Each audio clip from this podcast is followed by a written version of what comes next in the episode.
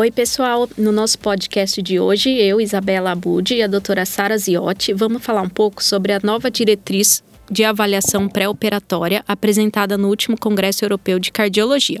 A gente vai citar alguns pontos principais, que são a classificação do risco das cirurgias em relação às complicações cardiovasculares, os scores de risco mais recomendados, quais exames complementares a gente deve solicitar, o que fazer com determinadas medicações e o que fazer quando a necessidade de cirurgia não cardíaca e o paciente realizou angioplastia recente. Eu vou pedir para a Sara começar falando sobre avaliação de risco.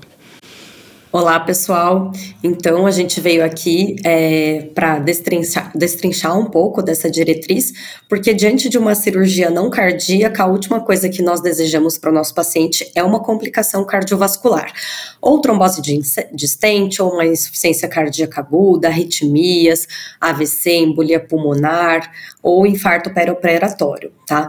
Então, como que a gente avalia esse risco? Primeiro, a gente tem que avaliar o risco da própria cirurgia. Existem cirurgias muito simples, de baixo risco, que é, não ameaçam a vida, e existem aquelas de alto risco, que aí a gente precisa ter um maior cuidado com o nosso paciente, e as cirurgias de risco intermediário. Essa nova diretriz é, europeia, ela abrange um pouco mais várias cirurgias, porque antes, por exemplo, cirurgia intra, intraperitoneal já era alto risco. Agora, eles, eles dividem mais a cirurgia, depois vocês dão uma olhadinha lá nas tabelas, mas de forma geral, o baixo risco seria cirurgia de mama, dentária, tireoide, oftalmológicas, algumas ginecológicas menores, algumas ortopédicas menores, como artroscopia, por exemplo. Já as de risco intermediário, que aí oferecem entre 1 e 5% de risco de complicações, seriam já endovasculares pequenas, como uma carótida assintomática, ou cirurgias menores de pescoço, cirurgia de aneurisma endovascular, e umas intraperitoneais menores, como colicistectomia por vídeo, etc. Já de alto risco são é, cirurgias que oferecem mais de 5% né, de risco de complicações cardiovasculares. Dentre elas, as cirurgias vasculares em geral, como as bypass, cirurgias de aorta aberta, ou cirurgias intraperitoneais de maior porte, como ressecção adrenal, cirurgia de pâncreas, é, tumor de fígado, tumor de rim é, e amputações em geral. Então, tem que separar cada cirurgia oferece um tipo de risco. Agora a gente vai para o nosso paciente especificamente, né? É, se o seu paciente é jovem, menor de 65 anos e não tem fator de risco nenhum, e vai fazer uma cirurgia de baixo risco, a gente não precisa fazer nenhum exame adicional nesse paciente, não precisa encaminhar para o cardiologista. Agora, se ele vai fazer uma cirurgia de alto risco ou de risco intermediário, aí ele já merece aí pelo menos um eletro de repouso, é, talvez aí um teste ergométrico para cirurgias de alto risco. Para de risco intermediário não precisa. E também para de alto risco vale a pena a gente fazer uma troponina basal, é, uma troponina depois de, de 24 horas da cirurgia e depois de 48 horas da cirurgia para a gente avaliar se teve alguma injúria miocárdica ou não e aí tomar as devidas condutas diante disso.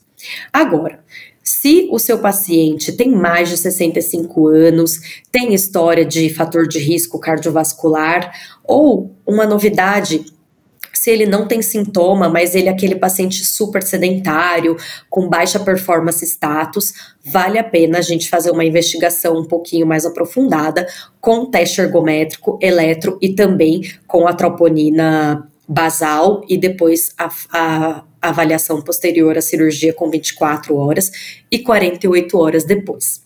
Então, a gente avalia aí individualmente os pacientes. Nessa diretriz, é, ela citou cinco opções de score de risco, todos eles com igual validade. Você pode usar qualquer um e também usar vários deles em associação. O score de Livas, que era o que a gente mais usava, E em 2019 foi publicado no Jack o score de Beirute, que eu achei ele bem interessante, e ele tem um mnemônico legal que, chama, que ele chama Albi RAS 2. Por que RAS 2? Né? Porque são dois Hs, dois As e dois S. Os dois Hs são história de cardiopatia ou sintomas de cardiopatia. Os dois A são idade e anemia. anemia não vinha nos outros scores. E os dois S são cirurgia vascular e cirurgia de emergência. Lembrando que cirurgia de emergência sempre vai ser alto risco, mas a gente não vai fazer nenhuma avaliação cardíaca na emergência. O paciente vai fazer a cirurgia, que precisa ser é, a sal salvar a vida dele, por exemplo, uma, uma colicistite aguda infectada, por exemplo, isso é mais ameaçador. E depois a gente observa esse paciente no pós-operatório. Bom, eu vou passar para a Isabela agora, que ela vai destrinchar um pouco mais para vocês os exames avaliados.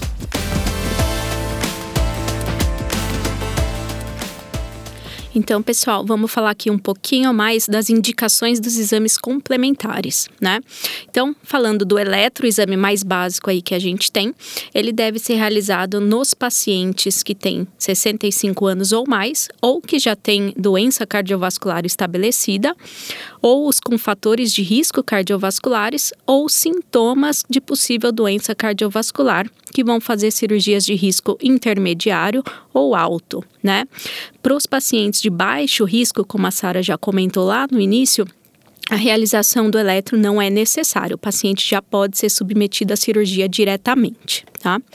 Uma novidade aqui dessa diretriz que foi a incorporação dos biomarcadores, né? Então as troponinas I ou T ultrassensíveis e o BNP e NT-proBNP, né? Esses biomarcadores eles vão complementar a avaliação clínica de risco e eles têm um valor prognóstico incremental alto para as complicações cardíacas perioperatórias. Então, eles acabam auxiliando na identificação dos pacientes com maior risco de morte, parada, insuficiência cardíaca aguda e taquiarritmias.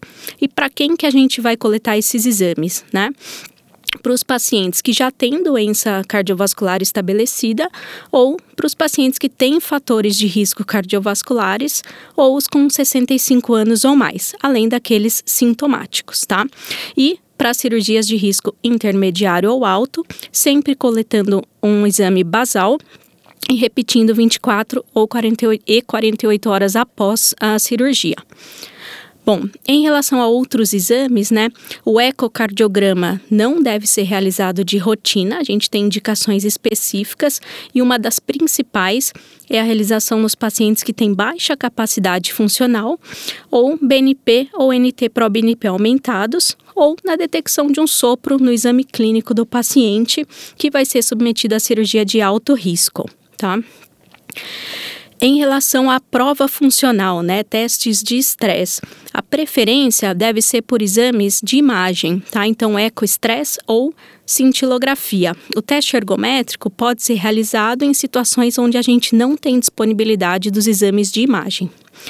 E aqui é, é, interessante que a diretriz coloca que o ecoestresse com dobuta parece ser melhor que a cintilografia, porque teve melhor relação com a predição de eventos em alguns estudos.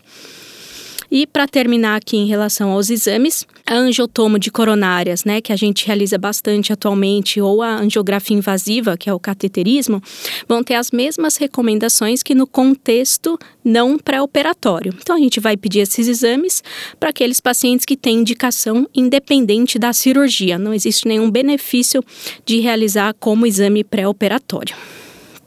Bom, e aí, o que, que a gente vai fazer, né? Então, a gente avaliou uh, o risco do nosso paciente, fizemos avaliação com exames complementares uh, e a gente precisa tentar reduzir esse risco. Em relação às medicações para redução de risco, a gente não teve grandes mudanças, então continua se recomendando os beta-bloqueadores, estatina e aspirina com as mesmas recomendações de antes, tá? Mas a gente tem algumas recomendações novas em relação ao que fazer com algumas outras classes de medicações no perioperatório. Então, em relação ao uso dos inibidores do sistema renina-angiotensina-aldosterona, né? É, nos últimos anos, foi visto que a hipotensão é pior do que a hipertensão. Então, aquela questão de suspender ou manter os inibidores de ECA e BRA, né? O que, que a gente deve fazer? A diretriz recomenda que nos pacientes que tenham insuficiência cardíaca estável, essas medicações podem ser mantidas, tá? Mas nos pacientes que usam esse tipo de medicação para controle de hipertensão, a gente deve suspender a dose do dia da cirurgia. E o objetivo disso é evitar a hipotensão e as complicações relacionadas, né? Então, maior necessidade de droga vasoativa, é, e por maior tempo, tá? Mais AVC e mais mortalidade. Tem dois estudos grandes que estão em andamento que estão avaliando exatamente isso e a gente vai ter resultado aí nos próximos anos. E uma outra questão é em relação à suspensão dos inibidores do SGLT2, tá? Que a recomendação da diretriz é suspender 3 a 4 dias antes da cirurgia, pelo risco de uma complicação é, bastante rara, mas quando acontece é mais grave, né, que é a cetoacidose euglicêmica. Então, para os pacientes que vão ser submetidos à cirurgia de risco intermediário ou alto, essa medicação deve ser suspensa 3 a 4 dias antes. E agora voltando no assunto antiagregação plaquetária, né, que é sempre um assunto mais difícil, a gente precisa ver risco isquêmico, risco de sangramento. O que que a gente faz se o paciente realizou uma angioplastia recente e precisa ser submetido a um procedimento cirúrgico. Agora eu vou passar de novo para a Sara comentar essa parte.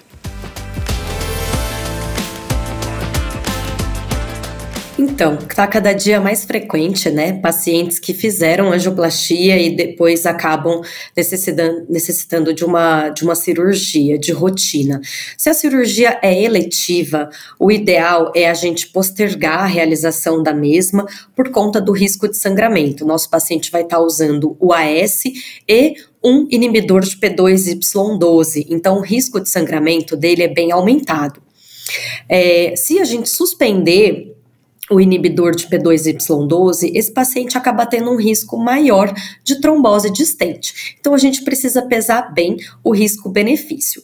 É, se o seu paciente precisa, por exemplo, fazer uma cirurgia oncológica, que tem uma certa urgência, né, uma cirurgia eletiva, mas com certa urgência, a gente pode reduzir é, a depender aí do tipo de stent que foi colocado, ao, ao risco trombogênico desse paciente, a gente pode reduzir para um a três meses tá? É, se o seu paciente é, não, não, não tem nenhuma cirurgia, uma colecistectomia, por exemplo, eletiva, com poucos sintomas, o ideal é que se foi uma angioplastia eletiva, ele ficar pelo menos seis meses com, seis meses com dupla antiagregação, e se foi um infarto agudo, ele ficar é, os 12 meses preconizados aí tá bom? É, lembrando que os inibidores de P2Y12, precisamente o ticagrelor é, e o clopidogrel, são cinco, é, são cinco dias de suspensão antes do procedimento, é, mas a diretriz está liberando três dias depender do risco de sangramento, a depender da cirurgia.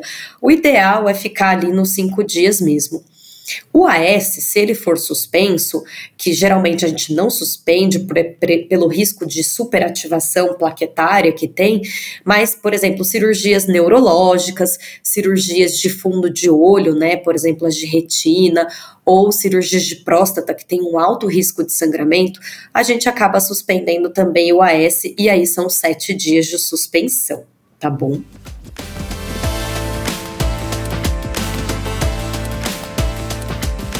Então, pessoal, esse foi o nosso tema de hoje. Queria agradecer aqui a Sara pela colaboração aqui comigo.